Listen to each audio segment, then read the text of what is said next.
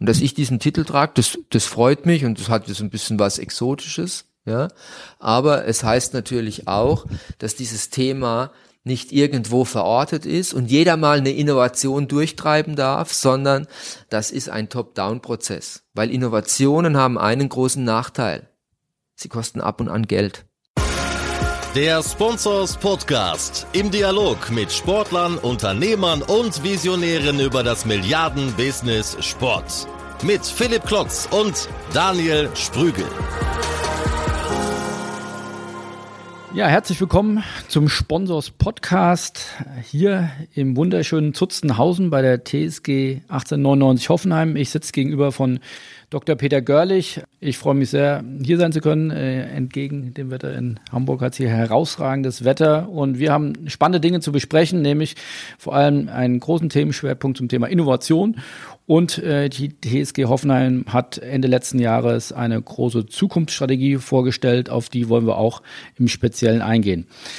Meine erste Frage daher lautet, ähm, Herr Görlich, die TSG Hoffenheim hat äh, in der jüngsten Vergangenheit große sportliche, aber auch wirtschaftliche Erfolge erzielt, erzielen können. Teilnahme der Champions League äh, als ein äh, Stichwort. Äh, viele Clubs und Entscheider würden da in Ruhemodus äh, schalten. Äh, die TSG Hoffenheim schaltet dann noch einen Gang hoch und präsentiert Ende letzten Jahres die Zukunftsstrategie. Was hat es damit auf sich?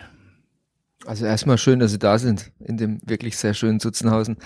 Und es freut uns wirklich sehr, dass wir das ganze Thema auch mal etwas intensiver besprechen können, weil, wie Sie es schon angedeutet haben, es ist tatsächlich vielleicht etwas ungewöhnlich, dass wenn man sportlich Erfolge fährt, dass dann plötzlich aus der anderen Ecke, und ich nenne es bewusst mal aus der anderen Ecke, noch etwas kommt, was sich mit Strategie befasst, was sich mit Zukunft befasst, was sich mit der Frage befasst, was muss ich heute tun, um in fünf Jahren noch genauso erfolgreich agieren zu können am Markt. Und ich glaube, das treibt uns auch und da haben wir eben festgestellt, dass wir bereits sehr viele gute Aspekte im Unternehmen oder im Club haben, aber die noch lange nicht, und ich nutze dieses Wort einfach gern, weil es so passend ist, orchestriert sind. Wie lange geht der Prozess schon? Wann haben Sie damit begonnen? Also es war ein laufender Prozess, der zu Beginn auch etwas undifferenziert lief, wo viele Akteure sich Gedanken darüber gemacht haben und ähm, über die Kontaktaufnahme von Christian Frommert mit Stefan Wagner haben wir einen Partner ins Boot bekommen, der uns auch nochmal geholfen hat, im Tagesgeschäft Dinge anders zu strukturieren und die intensive Arbeit zu diesem Themenbereich kann man sagen, dass wir da schon eineinhalb Jahre mit verbracht haben und mehr oder weniger intensive eineinhalb Jahre. Da haben Sie angesprochen, die sportliche Entwicklung, die war positiv.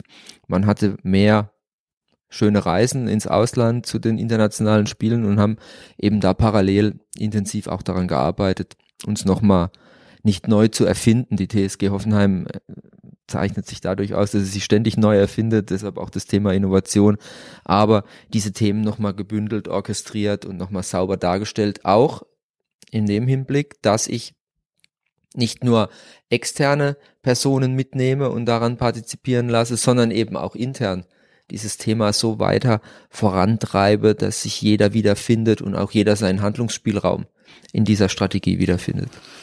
Jetzt ist ja durchaus üblich beim Fußball-Bundesligisten, dass der Workload durch Spiele und wenn man dann auch noch international spielt, ja schon sehr hoch ist. Wie war die Begeisterung bei Ihren Mitarbeitern, bei den Kollegen, als Sie, das hieß, jetzt gilt es nochmal eine Sonderrunde zu drehen, jetzt gehen wir nochmal eine extra Meile, jetzt denken wir nochmal neu, jetzt wollen wir nochmal alles in Frage stellen. Wie war da die Resonanz von Ihren Mitarbeitern? Wir haben jetzt gar nicht so sehr vieles in Frage stellen müssen, deshalb hatten wir einen sehr positiven Zugang. Es ging nicht um ein weg von, sondern es ging um ein Hinzu, also ein ganz positiver Ansatz. Und da haben wir einfach gemerkt, dass auch die Mitarbeiter Lust darauf hatten, ein hohes Maß an intrinsischer Motivation, ihre TSG, und das muss man so sagen, ihre TSG in den, in den nächsten, den nächsten Step zu überführen. Und das war äußerst interessant und für uns natürlich auch zu Beginn einfach beruhigend, dass wir wussten, wir können auf diese Menschen zählen, die wollen gemeinsam mit uns die TSG weiterentwickeln. Über wie viele Mitarbeiter sprechen wir aktuell bei der TSG Hoffenheim? ist ja immer so ein bisschen schwierig, was wir alles noch an Aushilfen an einem Spieltag oder so dabei hat, aber wir sprechen von einem Kernteam von circa 120 Vollkräften. Herausgekommen ist die Zukunftsstrategie TSG in Bewegung. Und da gibt es fünf Hauptschwerpunkte, wurden mindestens zumindest kommuniziert. Eins haben wir erwähnt, Innovation. Zweiter Punkt war Mitarbeiter und Spieler. Dritter Punkt Jugend und Fans. Vierter Punkt Ökologie und fünfter Punkt Projekte in Afrika. Das ist ja eine Auswahl, die ist durchaus breit gestreut. Wie kam es dazu? Ich verbessere sie nicht gerne, aber es heißt TSG ist Bewegung. Wie kam es dazu, dass Thema Innovation uns natürlich in den letzten fünf Jahren intensiv begleitet hat? Nicht nur in den letzten fünf Jahren, sondern das ist gelebt. Wenn man unser Leitbild anschaut, stellt man fest, dass da so ein ominöser Satz drin steht, TSG, die innovative Fußballfamilie. Ja, also dieses Thema Innovation ist auch durch unseren Gesellschafter geprägt. Das ist ein hoch innovativer Mensch gewesen und ist es nach wie vor. Also ist das ein Themenschwerpunkt, den wir natürlich in, in diese Strategie integriert haben. Wir sind der Verein der Region. Wir sind der Bundesligist in der Region, in der Metropolregion Rhein-Neckar. Deshalb war uns ganz wichtig, Jugend und Fans mitzunehmen. Und auch wir beide hatten schon mal darüber geredet, dass wir ein großes Projekt vorgeschaltet hatten, Kinder- und Jugendwelt, weil wir uns darüber im Klaren sind, dass Jugendliche im Alter von 15 die TSG Hoffenheim nur als Bundesligisten kennen. Also man hat nicht mehr dieses, dieses zweischneidige Schwert zu bedienen, dass ich zwar Fan der TSG Hoffenheim bin, aber vielleicht anders sozialisiert bin, weil ich den Verein in der Bundesliga gar nicht erleben konnte. Ne? Also war uns ganz wichtig, dass wir das Thema Jugend mit hineinbringen und aus Jugend heraus das Thema Fans wir wissen, dass wir ein, ein, ein Kerngebiet unserer Fans haben, aber wir stellen ganz einfach fest, dass wir ins Hohenloge hineinreichen mittlerweile, was äh, auch ein, ein Stammgebiet war von anderen Bundesliga-Clubs, dass wir aber auch Richtung ähm, Bensheim, Heppenheim hineinreichen, dass wir in die vordere Pfalz hineinreichen. Also müssen wir und wollen wir uns da auch noch weiter positionieren und zeigen, dass wir da sind erlebt man durch solche Themen wie Hoffe Express, wo wir mit einem eigenen Fahrzeug an die Schulen fahren, an Einrichtungen fahren, an Volksfesten teilnehmen, um einfach die TSG Hoffenheim noch mehr in den Vordergrund zu stellen. Aber ganz besonders immer wieder dreht es sich bei uns um die Jugend, dass wir die Jugend erreichen und die Jugend mitnehmen auf unserem Weg hin zu einem sehr etablierten Bundesligisten. Dann das Thema Ökologie und, und spätestens Afrika fällt zumindest auf den ersten Blick dann völlig raus. Wie kommt es dazu? Wenn man dieses ganze Thema TSGs Bewegung sich anschaut, fällt Afrika gar nicht so weit raus. Deshalb vielleicht noch ein Aspekt neben Jugend und Fans haben wir noch Mitarbeiter und Spieler, haben das bewusst geteilt, weil die das, das Anspruchsverhalten von Mitarbeitern in der heutigen Zeit, aber auch von Spielern unterscheidet sich von dem Anspruchsverhalten, was vielleicht meine Generation so um die 50 mit in ihrer ihrer Lebenswirklichkeit herumträgt. Deshalb ist uns wichtig, wenn wir schon das, das Kürzel TSGs Bewegung haben, müssen wir auch in Bewegung bleiben, um Mitarbeiter immer wieder neu zu rekrutieren, die Mitarbeiter, die wir haben, an die Hand nehmen, um neue Dinge kennenzulernen. Vor 15 Jahren hätte keiner über einen Podcast gesprochen. Also müssen wir auch, und das ist unsere Verantwortung als Unternehmen, Menschen mitnehmen und auch Akzente setzen, dass wir die nächsten Schritte gehen können. Und das Thema Ökologie ist das Schwerpunktthema für unsere Zukunft. Und wir glauben, dass wir als Fußball-Bundesligist mitten in der Gesellschaft stehen, von der Gesellschaft sehr stark partizipieren, aber unsere Möglichkeiten, die wir haben in der Kommunikation nach außen, auch dementsprechend nutzen können und sollten. Bevor wir jetzt zum Schwerpunktthema Innovation kommen, äh, möchte ich gerne mal erfahren. Äh, wir haben ja eben gehört, die Handlungsthemen der TSG ist Bewegung, Strategie sind ja, ähm, ja Ökologie, Afrika, äh, aber auch viel Jugend. Also man könnte auch sagen viel CSR-Themen. Woher kommt diese ja, Idee, diese Themen so stark zu spielen. Viele Clubs ähm, gehen mit dem Thema eher um zu sagen, das ist hier Feigenblatt-Strategie. Äh, ähm, die TSG Hoffenheim geht hier einen anderen Weg. Warum ist das so? Weil wenn man dieses, dieses Wort CSR einfach mal so nimmt, von der, von der Sinnbedeutung her sich nochmal anschaut, geht es darum, dass es soziale Verantwortung über das gesetzliche Maß oder vorgeschrieben gesetzliche Maß hinaus ist. Und da haben wir eben festgestellt oder wissen wir und so sind wir sozialisiert und so ist die TSG schon immer hier in der Region unterwegs, dass wir eigentlich sehr viel bereits getan haben. Wir das aber nur nicht zusammengebracht haben und haben das noch gar nicht so sehr und ähm, ich glaube, das darf man auch für uns genutzt nach außen, um uns weiteren Gruppen auch zu öffnen und weiteren Interessengruppen zu öffnen und wir eben auch festgestellt haben, dass ganz viel in unserer direkten Nachbarschaft Klima Arena zum Beispiel eröffnet wird in Sinsheim, ja, wo dieses Thema Ökologie auch nochmal nach vorne getragen wird, wo wir auch dann wieder ein Partner sein können und wollen, ähm, um diese Themen nach außen zu tragen, aber auch Aspekte wie der Handlungsreisende in Sachen Sport, was ich vorhin schon mal gesagt habe, deshalb sind wir bei der Klimaallianz als einziger Fußballclub oder glaube ich als einzige Sportvereinigung ähm, bewusst auch Mitglied geworden. Was, wir, was macht man bei der Klimaallianz? Und da geht es einfach darum, um diesen, nennen wir es mal ganz reduziert, diesen ökologischen Fußabdruck den wir alle haben, als den auszugleichen, den auszugleichen, aber auch Themen mit ähm, auf den Weg zu bringen, dass diese, diese, diese klimatischen Veränderungen, die wir tatsächlich ja auch haben, ähm, in einem Maß vonstatten gehen, dass die Unternehmen etwas dazu beitragen, um etwas zu verhindern. Und das Ganze ist natürlich ein CSR-Themengebiet. Ja, und dieses CSR-Thema wird mir landläufig dann zu sehr in dieses altruistische Gedankengut oder Charity hineingedrückt. Das ist es eben nicht. Es ist ein, eine proaktive Auseinandersetzung mit der Gesellschaft und das war für uns äh, der Anknüpfungspunkt dass wir sagen, ja, wir wollen weiterhin uns proaktiv einbringen in die Gesellschaft, wollen mit der Gesellschaft partizipieren und dann stellt man plötzlich fest, dass man dieses Themenfeld CSR anders werten kann. Und dann ist es gar nicht mehr dieses Feigenblatt, was ich irgendwie halten muss, sondern es ist eine Auseinandersetzung mit dem eigenen Unternehmen und den Faktoren und Aspekten, die auf dieses Unternehmen wirken und was ich wieder der Gesellschaft am Ende des Tages zurückgeben kann. Deshalb fühlen wir uns da einfach wohl mit und glauben, dass das unserem, unserem Neudeutsch Mission und der Strategie einfach gerecht wird, wenn wir in dieses Themenfeld hineingehen.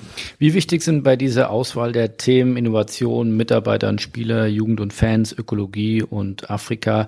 Wie wichtig sind dort wirtschaftliche Aspekte? Wie lässt sich, liegt da ein Businessplan dahinter, wo man sagt, im Jahr eins nach der neuen Strategie müssen wir damit X Millionen erwirtschaftet haben, im zweiten Jahr Y Millionen. Ist das so konkret ablesbar? Ist das der Plan oder ist es eher die Vision, die stark in die Zukunft strahlt? Also es ist die Vision, die stark in die Zukunft strahlt und das ist ja das, was ich vorhin gesagt habe. Was muss ich heute tun, um in fünf Jahren noch erfolgreich zu sein?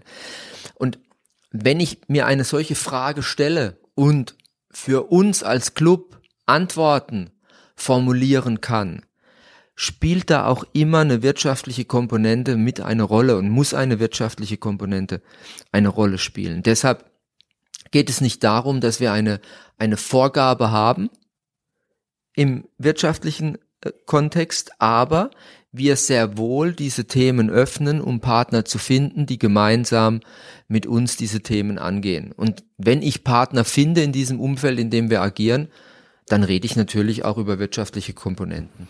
Glauben Sie, dass ohne den, ja, den Strategieabdruck oder auch die, das Image, das die TSG einerseits hat, aber auch natürlich hegt und pflegt, dass man ohne so eine, so ein Image jetzt Pre-Zero als Naming Right Partner vielleicht nicht gefunden hätte?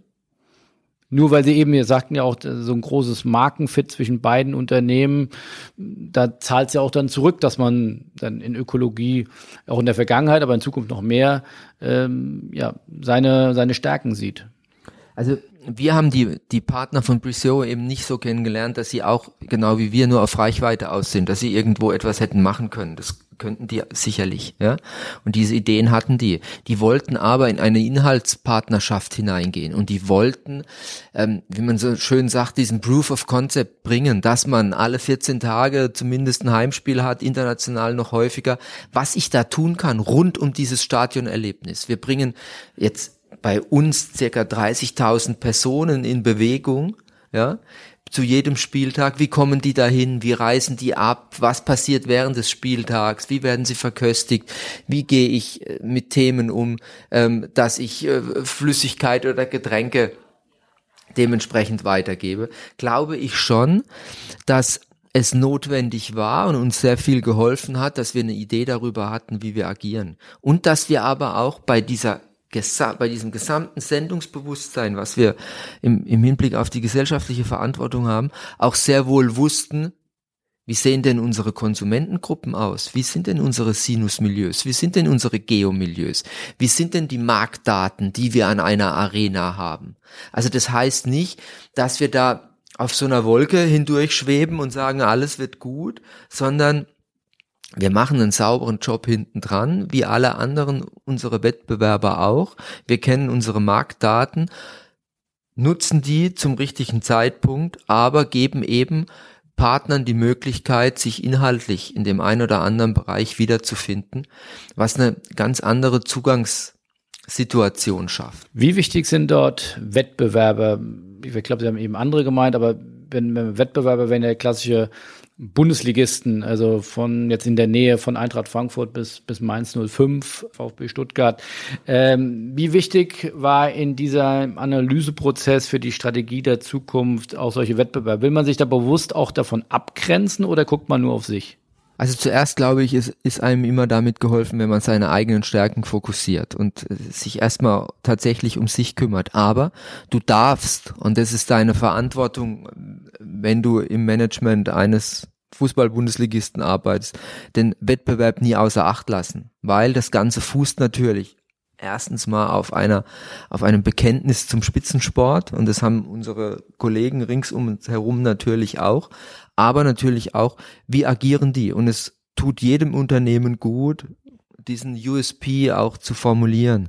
Und deshalb war für uns klar, dass wir aufgrund des Standorts, an dem wir agieren, ähm, keine Großstadt im Rücken haben, kein ähm, Einflussbereich von Millionen von Menschen, die da leben, ähm, dass wir durchaus das ein oder andere anders formulieren dürfen und können und es auch wollen, aber eben, das kann man immer besser machen und man fühlt sich immer sicherer, wenn ich weiß, was der Wettbewerb macht, ohne da interner zu kennen. Aber man weiß, was macht der Wettbewerb, wie positioniert er sich, was sind deren äh, Ideen. Das kriegt man ja auch in den Gesprächen mit und das hat ja bei weitem nichts mit irgendwelcher Wirtschaftsspionage zu tun, sondern man schaut, wie positionieren sich, was kann ich tun, was sind meine Assets, was ist mein USP, wo habe ich einen, eine, eine große Identifikation, was kann ich sowohl für meine externen wie für meine internen Partner was ich vorhin schon mal gesagt habe, verstehbar, handhabbar und damit bedeutsam machen.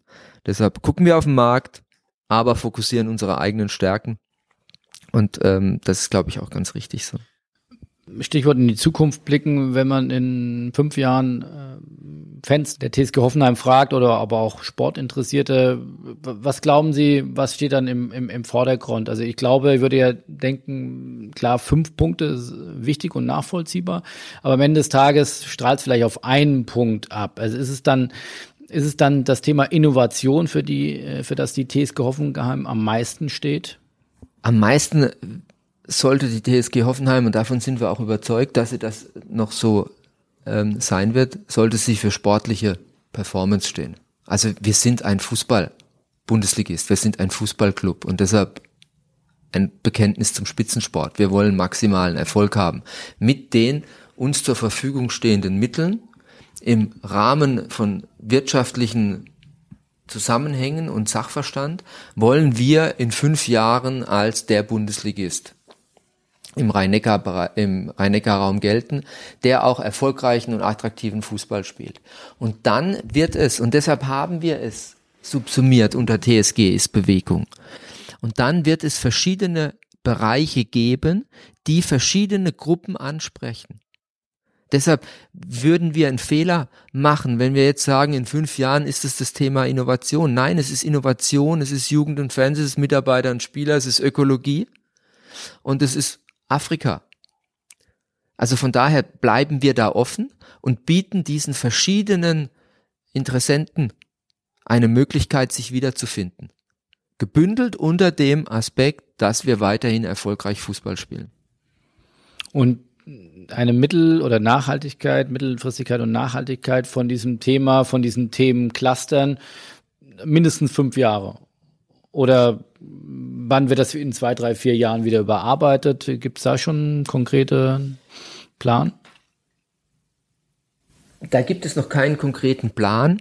Es ist aber so, dass wenn Sie eine Strategie haben, darf auch mal der eine oder andere Plan scheiße sein weil sie finden sich wieder in ihrer Strategie und können sagen, und das können wir heute noch gar nicht abschließend beurteilen, ob wir mit dem einen oder anderen Themenfeld, auch Unterthemenfelder, die sich aus diesem Gesamtkomplex heraus ergeben, ob wir mit diesen Themenfeldern erfolgreich agieren können. Aber wir werden immer wieder alles auf unsere Strategie übertragen.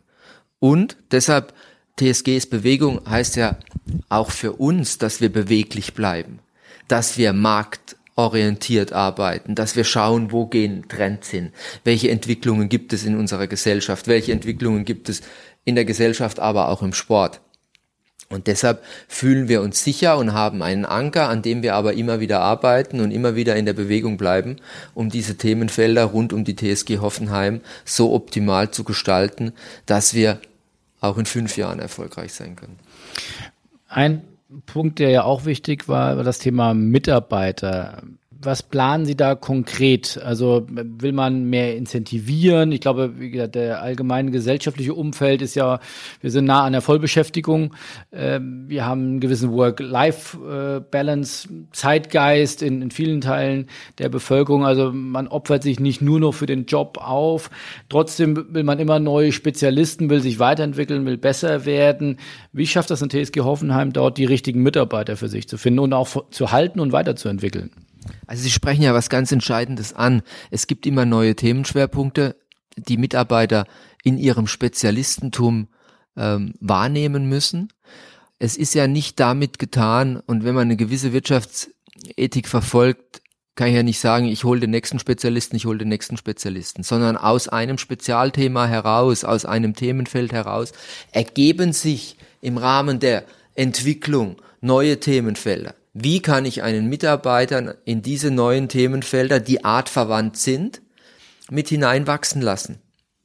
Das sind Aspekte. Also wir kümmern uns sehr stark um Mitarbeiter oder machen uns sehr viele Gedanken um Mitarbeiterentwicklung, Fort- und Weiterbildungsmaßnahmen und Möglichkeiten von Mitarbeitern. Auch die TSG wird von ihren Mitarbeitern her älter. Auch wir haben Mitarbeiter, die uns begleiten seit 20 Jahren ja, noch nicht in der Bundesliga, aber in zu Regionalliga-Zeiten. Das sind verdiente, wertvolle Menschen, mit denen wir zusammenarbeiten dürfen. Und unsere Verantwortung ist es, diese Personen auch an die Hand zu nehmen und diese Veränderungen, die wir in unserem Berufsalltag erleben, auch Möglichkeiten zu geben, dass sie diese bewältigen können. Da geht es aber, wie Sie auch richtig sagen, um Work-Life-Balance. Es geht aber auch um Karriereplanung. Weil, und das versucht man ja immer so ein bisschen unter den Tisch zu kehren. Man spricht über Work-Life-Balance, aber gleichzeitig habe ich den Anspruch als Mitarbeiter, in meinem beruflichen Alltag weiterzukommen und eine nächste Stufe zu erreichen und die nächste Anforderung bewältigen zu können. Also glaube ich, müssen wir als Club auch uns Gedanken machen, wie kann ich das kombinieren? Wie sehen Karriereplanungen aus? Wie bringe ich Familie und Beruf unter einen Hut? Und es, in, in meiner Anfangszeit, in meiner beruflichen Anfangszeit war es nicht so, dass die Väter die Möglichkeit hatten, sich um ihre Kinder zu kümmern. Auch mal in diese Elternzeit zu gehen und das in Anspruch zu nehmen. Oder wenn, dann war es nur mit sehr hohen Hürden. Und das müssen wir verbinden können. Wie integriere ich eine solche Person, wenn sie nach zwei Jahren zum Beispiel wieder zurückkommt? Klar hat die einen Anspruch auf ihren Arbeitsplatz, aber wir müssen als Unternehmen dafür sorgen, dass dieser Anspruch des Arbeitsplatzes sowohl für die Person nicht konterkarierend ist für ihre Work-Life-Balance, aber auch für das Unternehmen gleich wieder, in das Team gleich wieder integriert werden kann. Und diese Themen treiben uns um und ich glaube, das wird viel zu kurz gesehen. Es gibt die gesetzlichen Möglichkeiten, aber auch da geht es um Integration von bewährten Kräften, die ich wieder integrieren möchte, aber auch um Menschen mitzunehmen, dass sie diese, diese Komplexität auch dementsprechend handeln können und immer wieder zu schauen, wo gibt es Talente, die ich in neue Bereiche hineinziehen kann. Ja? Ich habe es vorhin schon mal gesagt, vor 15 Jahren hätten wir nicht über einen Podcast gedacht. Podcast ist ja auch für uns ein Medium, mit dem wir umgehen können. Wer macht es? Klar haben wir eine kompetente Medienabteilung, aber gibt es die Spezialisten? Wie mache ich diese Themen? Gebe ich es nach extern? Ich glaube, dass ich, dass ich da Clubs sehr gut aufgestellt fühlen können, wenn sie solche Themen, solche kleine Podcasts jede Woche immer wieder verbreiten können. Aus den verschiedensten Handlungsfeldern, die wir in TSGs Bewegung haben, aber auch in dem Handlungsfeld Sport um da konkret zu werden, das sind absolut hehre Ziele und ich glaube, da werden auch viele nicken. Äh, gleichzeitig muss man es ja auch im täglichen Business dann auch ähm, ja umsetzen. Also heißt das dann, ich glaube, viele Bundesligisten, auch gar nicht als Vorwurf gesagt, eher als Feststellung und als, als, als Potenzial, da sicherlich noch besser zu werden, haben gar nicht so den HR-Verantwortlichen, der, der sich um Mitarbeiterentwicklung äh, kümmert. Gibt sowas bei der TSG Hoffenheim und wie sehen Sie das im Rest der Liga? Ich, ich tue mich immer so ein bisschen schwer über den Rest der Liga zu sprechen, weil es ja immer von Club zu Club so ein Closed Job ist, ja. Ich gehe mal davon aus, dass äh, unsere Wettbewerber und unsere Kollegen ähm, da auch wissen, was die Stunde geschlagen hat, ja, weil wir stehen im Wettbewerb. Also wir, wir, wir, wir kümmern uns um Social Media Mitarbeiter, ähm, die hat aber mittlerweile auch die Sportartikelbranche und äh, der DAX-Konzern. Also müssen wir eine gewisse Attraktivität haben. Wir ähm, sehen, fühlen uns in diesem Bereich HR gut aufgestellt. Ja, das hat mein Kollege Frank Briel schon vor Jahren integriert, dass man dieses Thema loslöst ähm, aus dem aus dem Alltagsgeschäft einer eines geschäftsführenden Büros und hin auch hier in das Spezialistentum kommt. Und ich glaube, es ist uns gelungen, dass dieses dieses Schlagwort der Zukunft Spezialisierung und Vernetzung bei uns ganz gut gelebt wird. Aber wir haben erkannt, wir können es noch besser machen und deshalb haben wir es als strategisches Handlungsfeld ausgewiesen und müssen da natürlich auch, und das ist auch eine Mitarbeiterentwicklung unserer HR-Abteilung, die Möglichkeit zu geben, anders zu kommunizieren. Ja, und das sind Aspekte, die die Digitalisierung mitbringt und Möglichkeiten, die die Digitalisierung mitbringt. Wie komme ich in Kontakt mit diesen Leuten? Ja, möchten die das ihren Weiterbildungswunsch oder ihre Gedanken an, ans schwarze Brett hängen oder können die direkt in eine Kommunikation mit Spezialisten eintreten? Und das sind die Themen, wo wir daran arbeiten, wo wir aber sagen, wir haben die Grundlagen dafür schon mal geschaffen und jetzt liegt es an uns, diese Grundlagen, diese guten Grundlagen auch optimal zu nutzen. Bevor wir jetzt gleich auf das sagen wir, große Schwerpunktthema Innovation eingehen, abschließend vielleicht nochmal zu dem äh, Chapter, jetzt nochmal die abschließende Frage. Sie hatten in der, in der Pressemitteilung ähm, Ende des Jahres oder Ende 2018 angekündigt, dass Sie auch schon relativ naheliegend auch wirklich konkrete Produkte und Projekte benennen können zum TSG ist in Bewegung. Ähm, kann man da schon was äh, verlautbaren? Gibt es da schon Dinge, die man jetzt zum aktuellen Zeitpunkt nennen kann? Also das bekannteste ist sicherlich unser Partner Büsero, Büsero Arena ähm, Namensgeberrecht am Stadion, das ist, ähm, das darf man nicht verkennen, was das für ein ein Neudeutsch der Proof of Concept ist, ja, dass ich diesen Common Value Ansatz aus dem CSR heraus in dem Themengebiet Ökologie bereits zu Beginn einer solchen Zukunftsstrategie auch äh, kommunizieren kann. Aber gehen wir einen Schritt weiter zu Afrika. Textilbündnis, was wir gemacht haben mit der Bundesregierung und dem GEZ, ähm, unser Team fliegt jetzt nächste Woche nach Uganda. Wir haben einen, einen Partner, der uns das Design macht für die ersten T-Shirts, Hoodies und Hosen, wo wir dann die Fußballschulen, die wir in Afrika machen, vor Ort versuchen auszustatten. Das ist noch etwas ein Weg, aber da haben sie schon eine gewisse Haptik in diesem ganzen Themengebiet drin. Und da werden wir natürlich weiterarbeiten. Und das ist ja auch eine wunderbare Überleitung. Ich glaube, die spürbaren Aspekte die wir bereits haben, ist, ist in dem ganzen Themenfeld Innovation, die wir ja auch immer wieder nach außen kommunizieren, die wir immer wieder in den beruflichen Alltag der sportlichen Abteilung, aber auch, das ist ja nicht nur Innovation im Sport, sondern es ist ja auch Innovation in den anderen Wirtschaftsbereichen, die wir haben. Also deshalb sehen wir da schon immer wieder Erfolge, die wir nach innen kommunizieren, ab und an auch nach außen kommunizieren und wir hatten jetzt letzte, ja, ich glaube vor, vor knapp zehn Tagen nochmal eine große interne Initiative, wo wir diese Themenfelder nochmals dargestellt haben und uns die Mitarbeiter eingeladen haben an Themen, die sie interessieren. Also gar nicht vom Vorgesetzten einen Mitarbeiter entsandt, sondern tatsächlich interdisziplinäre Gruppen um die Themenfelder geschaffen, weil wir auch einfach lernen durften, dass wenn wir ins Handeln kommen wollen, auch plötzlich einen anderen Blick genießen können. Von Mitarbeitern, die gar nicht schwerpunktmäßig in so einem Themenfeld vielleicht zu verorten sind, die wir gar nicht wahrgenommen haben, die sich aber daran interessieren und glauben, sie können einen Beitrag zu, dazu bieten. Und das hat auch etwas wieder mit Work-Life-Balance zu tun und sichtbar machen in einem Unternehmen. Und zuerst geht es mal darum, dass wir diese Strategie bei uns im Unternehmen sichtbar machen.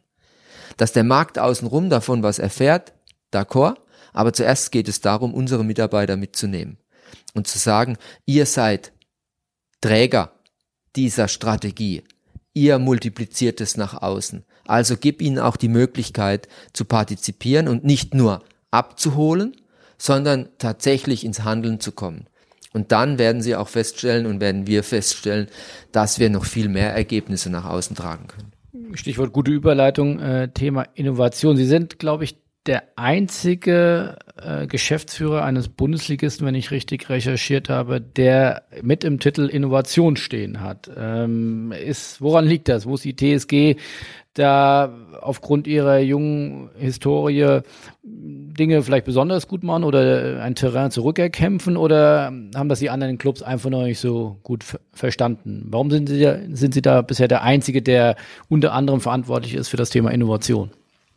Also, ja, ich, ich, ich führe den Titel, aber die TSG ist ja nicht durch mich innovativ geworden, sondern die TSG war schon immer innovativ. Also es gab ja Personen, die hier im Unternehmen gearbeitet haben, die schon lange nicht mehr da sind zum Beispiel im, im, im sportlichen Kontext ein Bernhard Peters, der hier unglaublich viel an Grundlagen geschaffen hat. Das muss man definitiv sagen. Ja, das war auch eine Basis, auf der wir aufbauen konnten. Aber wir haben natürlich auch in Dietmar Hopp eine, eine, eine Person, die sich schon immer sein ganzes berufliches Leben mit Innovation befasst hat und das auch so ein, so ein Stück in diese Organisation hineingetragen hat und ähm, uns da natürlich auch eine Aufgabe gestellt hat, die es nicht immer ganz einfach ist zu lösen. Was wir geschafft haben in den letzten Jahren, ist, dass wir im Team dieses Thema Innovation für uns mal definiert haben.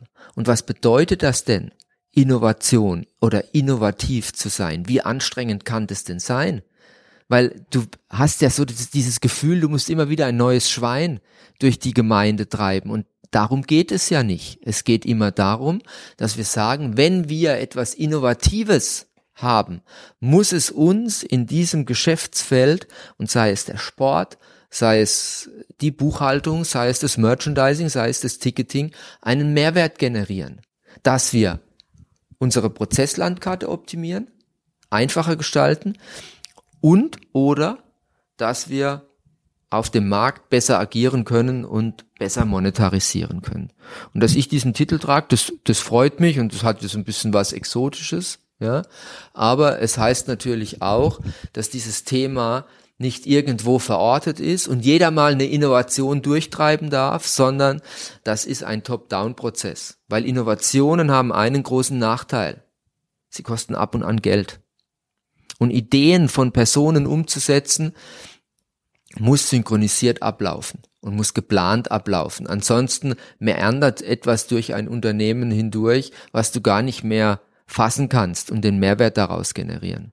Und deshalb wurde das damals bei mir in der Geschäftsführung angesiedelt, aber es ist tatsächlich ein Thema, was so eine Querschnittsfunktion hat. Also du hast damit Kontakt in alle Bereiche hinein und musst den Kontakt auch immer wieder suchen, ansonsten wirst du die Innovation nicht umsetzen können.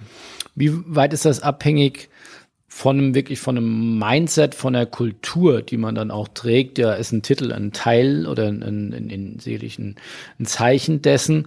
Ähm, oder kann man das auch einfach als, als Sachaufgabe weiter delegieren und sagen, so, ich habe gehört, äh, sagt ein anderer Club, die TSG Hoffenheim, die macht einen ganz guten Job, macht doch jetzt auch mal Innovation. Geht sowas überhaupt oder muss man dann auch das Führungspersonal auswechseln? Menschen, die jetzt, sagen wir mal, einen Club seit 20, 30 Jahren führen, ohne ihren Namen zu nennen, ähm, ist es für die überhaupt dann glaubwürdig zu sagen, so wir ändern jetzt unser Mindset und machen jetzt eine Innovation? Also ich glaube schon, dass die das können. Es ist aber mehr als, wie Sie richtig sagen, ein Lippenbekenntnis. Sie müssen davon überzeugt sein, dass sie innovativ tätig sein wollen, weil sie werden mit Dingen konfrontiert, mit denen sie sich auseinandersetzen müssen, weil eine Innovation ist die Zusammenkunft von zwei bis drei guten Ideen die, die größte gedankliche Hürde, die ich hatte zu Beginn meiner Zeit hier war, wie gehe ich mit dem Thema Innovation an? Was nehme ich Leu vermeintlich Menschen weg? Und wir haben einen Innovationszirkel eingeführt, weil wir keine Lust mehr hatten auf dieses Innovationscasting. Als Bundesligist kriegst du jede Woche vielfältige Ideen zugeschickt von Start-up hier, von einem Ideenträger hier, von einer Universität da. Und wenn es nicht von oben herunter gesteuert wird und ein klares Verständnis dafür da ist, springe ich auf diesen Zug schnell auf und verbrat ganz viel. Und plötzlich wird es, landet es in so einer Ecke. Wenn du es aber nach oben hebst und sagst, okay, wir schauen uns das an, in welchen Themenschwerpunkt fällt dieses Thema? Haben wir da gerade Bedarf? Können wir tatsächlich einen Mehrwert daraus generieren und du ganz kleine Ergebnisse erzielst und die Mitarbeiter in den verschiedensten Bereichen feststellen, ah, da passiert etwas, dann kriegst du einen größeren Hebel ran.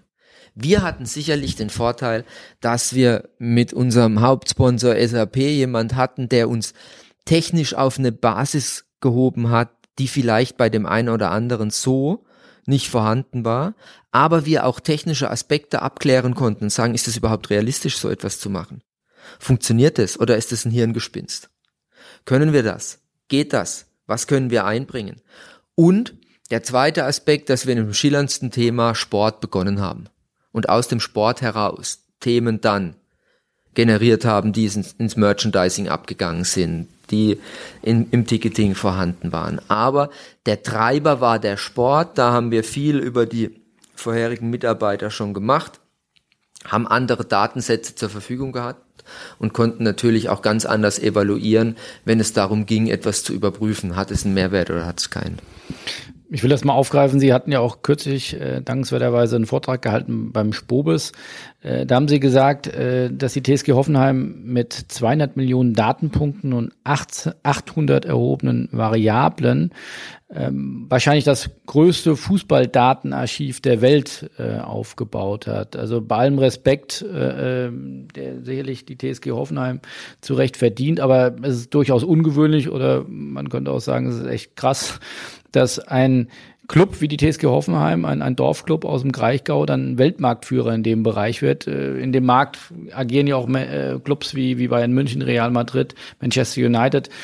Wie war das möglich, dass man unbemerkt äh, da in diesem Bereich, äh, das geht, geht ja nicht von heute auf morgen. Wie, wie konnten Sie das bewerkstelligen?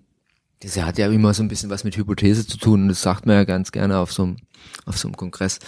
Deshalb laden sie uns ja auch ein, ja, die Vertreter der Bundesliga, dass wir da so ein bisschen was sagen. Ich glaube aber tatsächlich, dass das so ist, dass ähm, wir in, in dem strukturierten Sammeln von Daten sicherlich einen Riesenvorsprung haben. Und da liegt die Betonung auf strukturierten Sammeln von Daten. Wenn ich strukturiert sammle, muss ich irgendwann mal ein Erkenntnisinteresse formuliert haben. Und das war der entscheidende Punkt, dass wir gesagt haben, was möchten wir denn haben? Welche Daten haben eine oder können eine Relevanz haben und aus welchen Daten kann ich in einem zweiten Schritt Informationen generieren, die ich wieder einfließen lasse in verschiedenste Bereiche, in die Entwicklung von jungen Spielern, in Methodik, Didaktik, in Trainingsplanung, in Beanspruchungs- und Regenerationsplanung bis hin ins Scouting.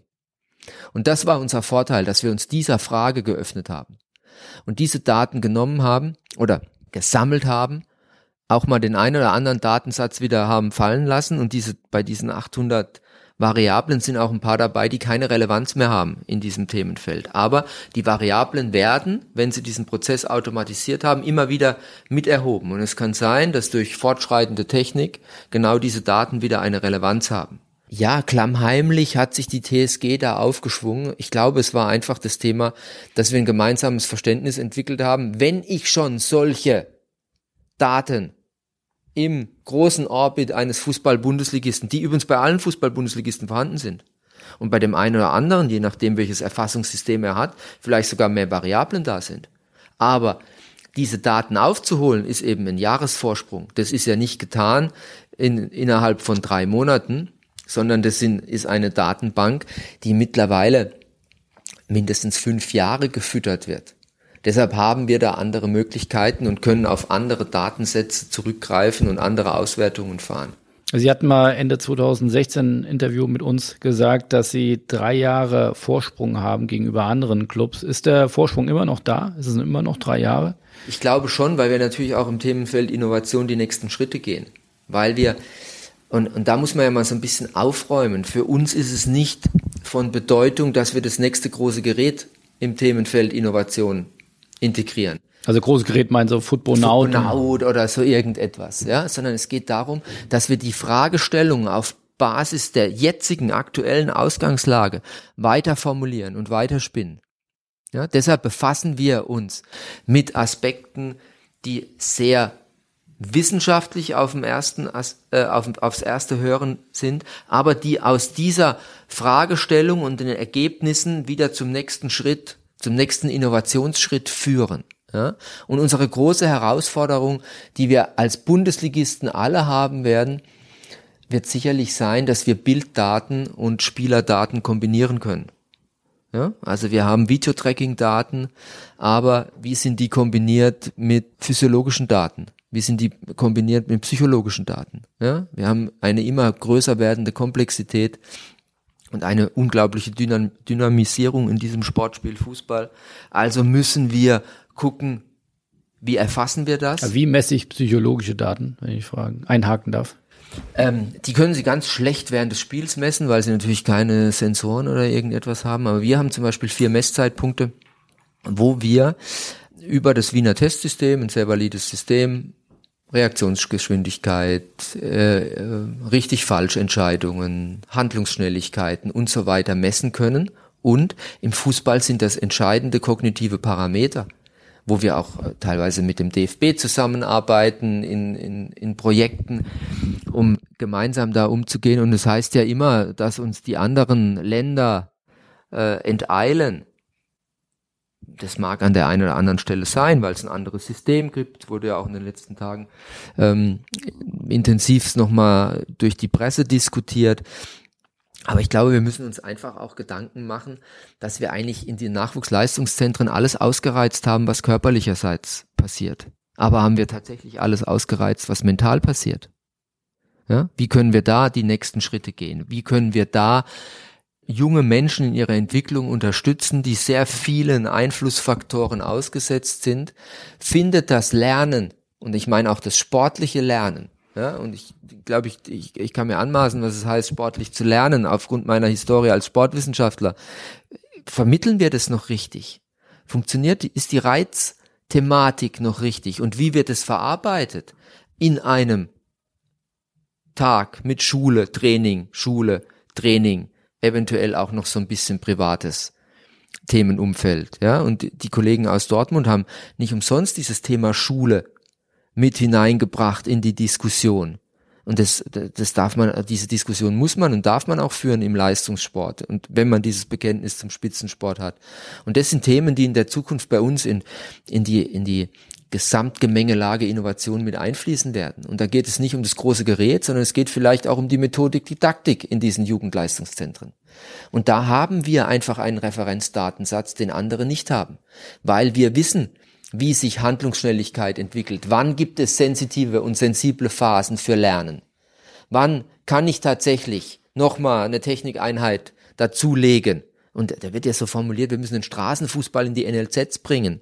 Ja, das ist mir viel zu einfach formuliert.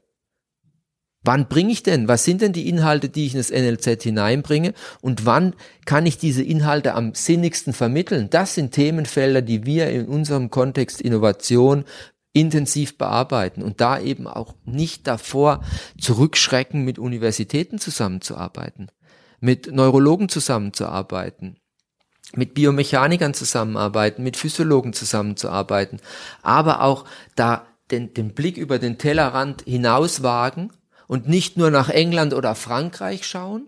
Ja, ich glaube, Sie haben auch beim Fokus nach ja, anderen Sportarten. Genau, Talententwicklung in anderen Sportarten. Das ist viel interessanter. Wie machen das? Wer macht es besonders gut?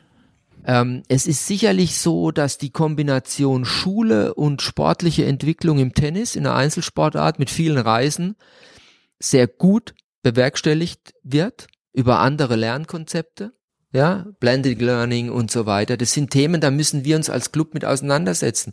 Und da sehen Sie, wie wichtig es ist und wie sinnhaft es war, dieses Thema Innovation bei der Geschäftsführung anzuhängen und von dort nach unten an die Spezialisten heranzutragen. Ja, aber wir müssen auch einfach mal schauen, warum sind solche für uns Randsportarten wie Cricket so erfolgreich? Was machen die in der Talentauswahl? Wie gehen die da vor? Welche Kriterien setzen die an? Und wenn man hinter die Kulissen schaut, stellt man fest, es geht nicht nur um den tollen Wurfarm, sondern es geht auch um kognitive Fähigkeiten. Und da werden wir ein ganz neues Feld aufmachen. Und da werden wir ein Feld aufmachen, wie kann ich lernen anhand von visuellen Daten. Also dieses Themenfeld Innovation im Fußball ist tatsächlich noch sehr schwach in meinen Augen ausgeprägt und wir haben momentan tatsächlich immer noch einen gewissen Vorsprung. Wir würden uns aber freuen, wenn wir mit anderen in Kontakt kommen. Es gibt natürlich Kontakte zum DFB, es gibt auch Kontakte zur DFL, die diese Themen natürlich auch erkennen, ein bisschen mit dem anderen Fokus. Wir müssen es aber wieder näher an den Fußball heranbringen. Und ich glaube, das ist das Entscheidende. Und dann werden wir auch eine breitere Masse an Mitstreitern finden, die sich um Innovation im Fußball kümmern, um ominöse Digitalisierung. Ist ja nicht nur den Videowürfel neu angemalt, sondern tatsächlich Digitalisierung auch als Mehrwert für den Spitzensport zu nutzen. Und da haben wir sicherlich vielfältige Möglichkeiten. Aber höre ich daraus so eine indirekte Kritik auch an, an, der, an den Kollegen, an anderen Clubs und sagen, wir haben wir ein Innovationsproblem in der Bundesliga? Ach, Kritik ist es nicht. Und äh, wir haben auch kein Innovationsproblem. Und es gibt gewisse Clubs, bei denen passt es nicht in die Strategie rein und das ist ja auch vollkommen legitim. Die wollen die kaufen es nicht. lieber. Ich weiß gar nicht, ob die lieber kaufen ähm, die, die haben sich einfach dieses Thema, ihre Strategie so zurechtgelegt und das ist legitim, wenn ich die Möglichkeiten dazu Glauben Sie, dass jeder Club eine Strategie hat? Weiß ich nicht. Weiß, weiß nicht, ist auch nicht mein Thema. Also ich bin froh, dass wir eine haben. Ja, das ist der, das ist der entscheidende Punkt. Ähm, ich glaube aber, wenn man es schafft, dass man Datenpools erweitert, dass man zu Vorgaben kommt hinsichtlich von Testungsprozederen. Ja, dass man eineinheitliche Testungen in diesem Kontext hat, dass man das sicherlich nochmal gewinnt und da gibt man ja nicht Themenpreis, ja. Sie haben ja so schön im Sponsors jetzt auch einen Artikel gehabt über Blockchain, ja, der sehr oberflächlich das ganze Thema, ja, mit ihren Smart Contracts und so weiter berücksichtigt. Aber da gibt es ja Möglichkeiten, dass man über Clubgrenzen hinweg, ohne in konkurrierende Situationen hineinkommt, Themen gemeinsam bearbeitet. Und das ist eigentlich, und das ist weit entfernt von Kritik, sondern das ist eher der Aufruf davon zu sagen, hey, wir partizipieren alle von diesem wunderbaren Spiel und wir lieben dieses Spiel alle. Wir machen uns Gedanken darüber, was passiert mit unserem Nachwuchs, wie werden wir die Wettbewerbsfähigkeit halten, wie werden wir weiterhin ähm, TV-Einnahmen auf dem Niveau halten können oder vielleicht an der einen oder anderen Stelle verbessern. Also müssen wir doch uns um diesen Fußball als solchen kümmern und müssen neben der, der, der wirtschaftlichen Betrachtungsweise durch Transfererlöse, aber auch durch Sponsoringerlöse auch mal dieses Thema der Entwicklung gehen. Wir haben eine tolle Entwicklung genommen in den Nachwuchsleistungszentren, aber wir haben eine Strategie, aber der eine oder andere Plan geht in der heutigen Zeit nicht mehr auf. Also ist es legitim, über innovative Themenbereiche und über auch mal kontroverse Diskussionen dieses Thema neu aufzugreifen und zu gucken, was können wir besser machen und wo können wir lernen und wo können wir einen Transfer machen und wie müssen wir mit Jugendlichen in der heutigen Zeit umgehen. Kann man dann ermessen, wenn Sie sagen, wir, wir haben hier 200 Millionen Datenpunkte, die wir, die wir analysieren äh, und wir haben fünf Jahre, äh, die wir das jetzt schon machen, haben da große Erfahrungswerte, kann man dann auch äh, herausschälen, dass es jetzt zehn Prozent mehr Jugendliche ihres Nachwuchsleistungszentrums in die erste Mannschaft schaffen, also dass sich das dann auch wirtschaftlich für sie lohnt, wo wir sagen, wir müssen nicht so viele Spieler kaufen, äh, die bilden wir alle selbst aus? Die TSG Hoffenheim hat sich ja in den letzten zehn Jahren schon darüber definiert, dass sie sehr durchlässig ist und äh, jetzt hier wieder mit Dennis Geiger den Jüngsten dabei hat, ne, der, der aus der eigenen Akademie herauskommt. Es ist sicherlich ein Thema, dass man über diese Datenpunkte dahin kommen kann und das wollen wir auch, Mustererkennung im Fußball zu generieren. Und das nicht nur bei Passfolgen, sondern auch Mustererkennung dahingehend, welcher Spieler braucht welche weitere Unterstützung, um seinen Entwicklungsweg optimal gestalten zu können. Ja, das ist die interessante Frage. Wann kann ich welchem Spieler welche Hilfestellung, das ist gleiche wie bei Mitarbeiter eigentlich, deshalb haben wir Mitarbeiter und Spieler in unserer Zukunftsstrategie. Wo kann ich welche Hilfestellung geben und welche innovative Technik macht am, am Ende des Tages tatsächlich Sinn, dass ich bei einer gewissen Mustererkennung das oder jenes technisch einführe. Und dann ist Innovation auch nichts, was im luftleeren Raum schwingt, was irgendwie Gelder verprasst, sondern was ganz gezielt eingesetzt wird, um meinen Club, und da kann man immer nur von meinem Club sprechen, weiterhin für die Zukunft so aufzustellen, dass die Durchlässigkeit aus dem Jugend in den Profibereich auch gegeben ist. Wie wichtig ist das oder wie abhängig ist das von Personen? Sie suchen jetzt äh, einen neuen Trainer für die nächste Saison. Ähm, ein Trainer ist natürlich eine extrem wichtige Personalie für einen Club. Ich glaube aber schon rauszuhören, dass diese Strategie, diese, diese Philosophie ja über dem Trainer steht. Inwieweit ist das im Alltag auch lebbar, wenn Sie sagen, der Trainer, der passt äh, finanziell von der Person, der ist, der ist, der, der, den könnten wir jetzt auch haben. Aber wie wichtig ist in Ihren Vorstellungsgesprächen dann äh, auch, geht er unsere Datengeschichte mit, geht er, geht er unsere Analyse-Thematik mit, geht er unser Reporting mit? Äh, wie passend muss der sein? Wie schwierig ist dann so eine Trainer so? Das ist ja das Wesen einer Strategie, dass ich an meine Strategie glaube und diese Strategie lebe, also kann sie nicht durch temporäre Einflüsse in ihren Grundfesten erschüttert werden. Ja, das ist der entscheidende Punkt. Und wenn wir Mitarbeiter suchen und mit Mitarbeitern sprechen, dann thematisieren wir natürlich auch unsere Handlungsfelder und geben natürlich auch ganz klar mit auf den Weg, dass das Aspekte sind, die für uns strategisch von so hoher Bedeutung sind, dass wir zwar in der Ausgestaltung der einzelnen Aspekte die Expertenmeinung hören, aber das Grundkonzept erstmal Bestand hat. Von daher, glaube ich, beantwortet man diese Frage auch sehr allgemein, aber man kann sie überleiten in die verschiedensten Spezialisten, die man hier im Unternehmen hat. Und es gilt ja nicht nur für eine sportliche Abteilung, sondern es gilt auch für eine, für eine Geschäftsführung. Und unser Thema ist, unser Auftrag ist, und das ist unsere Verpflichtung gegenüber dem Club und den Menschen in diesem Club, dass wir solche Strategien unabhängig von Personen definieren und formulieren können. Und ich glaube, da haben wir einen sehr guten ersten Aufschlag gemacht. Und ähm, es ist immer ein bisschen abhängig von Köpfen, wie ich damit umgehe, aber wir glauben schon, dass wir mit diesem Thema erfolgreich agieren können, auch in den nächsten fünf Jahren. Ähnlich wie der FC Barcelona, mehr als, mehr als ein Club. Ähm, bevor wir zum Ende kommen, ein wichtiges Thema würde ich gerne noch abhangen. Äh, das hatten Sie auch beim Spobus erwähnt, ähm, die Research Lab, die Sie ausgegründet haben. Was hat es damit auf sich? Also das Ganze ist in Gründung. Das sind Themen, die aufgrund der Gemeinnützigkeit noch abgeklärt werden müssen. Deshalb haben wir dieses, dieses. Also dieses, ein spannendes Gebilde, oder? Das ist ein spannendes, also nennen wir es mal ein, gespann, ein spannendes Ideenkonstrukt, was wir da haben. Ähm, das ist genau die Fortführung von diesen Themen und deshalb auch in einer Gemeinnützigkeit, weil wir natürlich Talent in anderen Sportarten, Kooperationen mit Universitäten, mit anderen Verbänden gehen, wo wir sagen, das ist die nächste Stufe im der Innovationsgeschichte der TSG Hoffenheim, dass wir uns noch mehr öffnen, aber diese Erkenntnisse auch nach außen tragen. Das ist, wir glauben, es ist notwendig, dass es kein Closed Job ist. Das wollen wir nicht. Das macht keinen Sinn.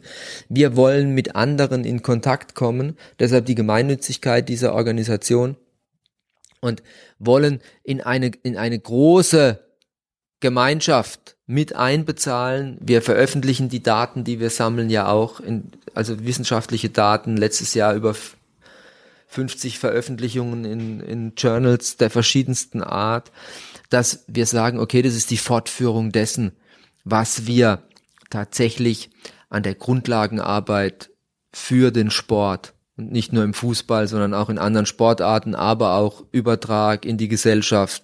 Zum Beispiel arbeiten wir da auch mit neurologischen Patienten zusammen und machen den, brechen es runter von dem Spitzensport hin zu dem Normalbürger. Also eine, eine große, weite Fläche, wo wir wissenschaftlich agieren und die ein oder andere Innovation auch evaluieren und sagen, macht es überhaupt Sinn für solche Fragestellungen. Weil wenn dann diese ganzen sportlichen Smart Data Analysen, wenn die dort ausgegliedert komplett oder ist das dann nochmal ein additiver Bereich? Das ist ein additiver Bereich. Ja, wo sie nochmal anfangen zu validieren und zu evaluieren und ganz neue Fragestellungen auch ähm, erarbeiten, gemeinsam mit Universitäten und nicht nur deutschen Universitäten, sondern auch internationalen Universitäten und Forschungsgemeinschaften. Silicon Valley im Kraichgau. Hört sich ganz gut an, so vermessen sind wir nicht, aber das ist sicherlich so ein bisschen so ein Think Tank in diesem Bereich, ähm, wo wir glauben, dass wir da auch ähm, den nächsten Schritt sehr sinnhaft gehen und tatsächlich auch die Notwendigkeit, die wir erkannt haben, wieder umsetzen.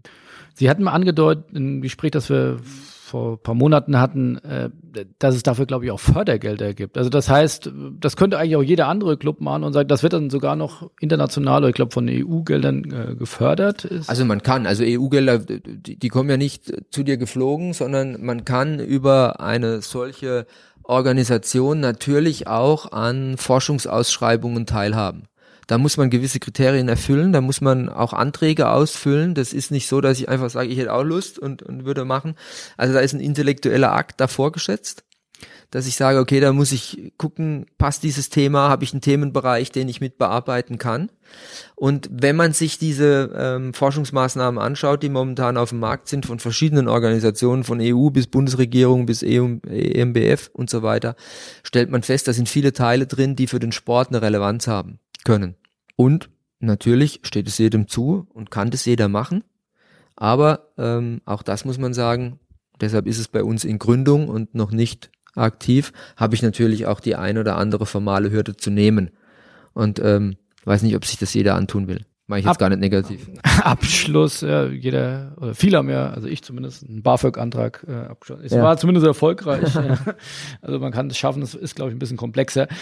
Ähm, letzte Frage, diese Innovationsführerschaft in vielen Bereichen, ist die auch vermarktbar? Stichwort auch Internationalisierung. Wir haben jetzt viel über Afrika gesprochen, aber auch, ich glaube, der asiatische, der chinesische Markt, die sind ja sehr heiß auf Fußball-Know-how. Ähm, inwieweit ist, ich glaube, Schalke hat irgendwie hat einen Deal mit einem chinesischen Provinz, die da, glaube ich, für über fünf Jahre 30 Millionen für bekommen. Also da scheint ja wirklich bares Geld für Fußball-Know-how gezahlt zu werden. Ist das auch ein Ziel der TSG Hoffenheim? Natürlich, also wir glauben daran, dass wir diese Daten nutzen können für unsere vielfältigen Aktivitäten und natürlich den riesen Vorteil haben.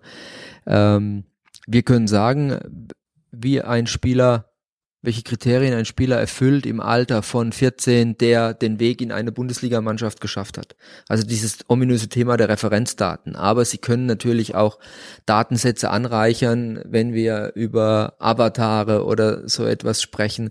Wir könnten eigentlich viel genauere Daten bieten, wie das, was man momentan hat, wenn man etwas weggeht von den schillernden Persönlichkeiten im Fußball und einfach mal sagt, okay, was ist denn Geschwindigkeit eines Bundesligaspielers auf der und der Position. Also mit diesen Daten kann man ganz vieles machen. Aber auch das ist eine Herausforderung, die wir noch nicht endgültig bewältigt haben. Wie monetarisiere ich sie am Ende des Tages tatsächlich? Und wie weit öffne ich mich dann auch in einer Partnerschaft, um diese Daten zu geben? Weil es ist natürlich auch, und wir leben in der Bundesliga und die hängt von Ergebnissen ab, ist natürlich auch ein Wettbewerbsvorteil für die eigene Organisation.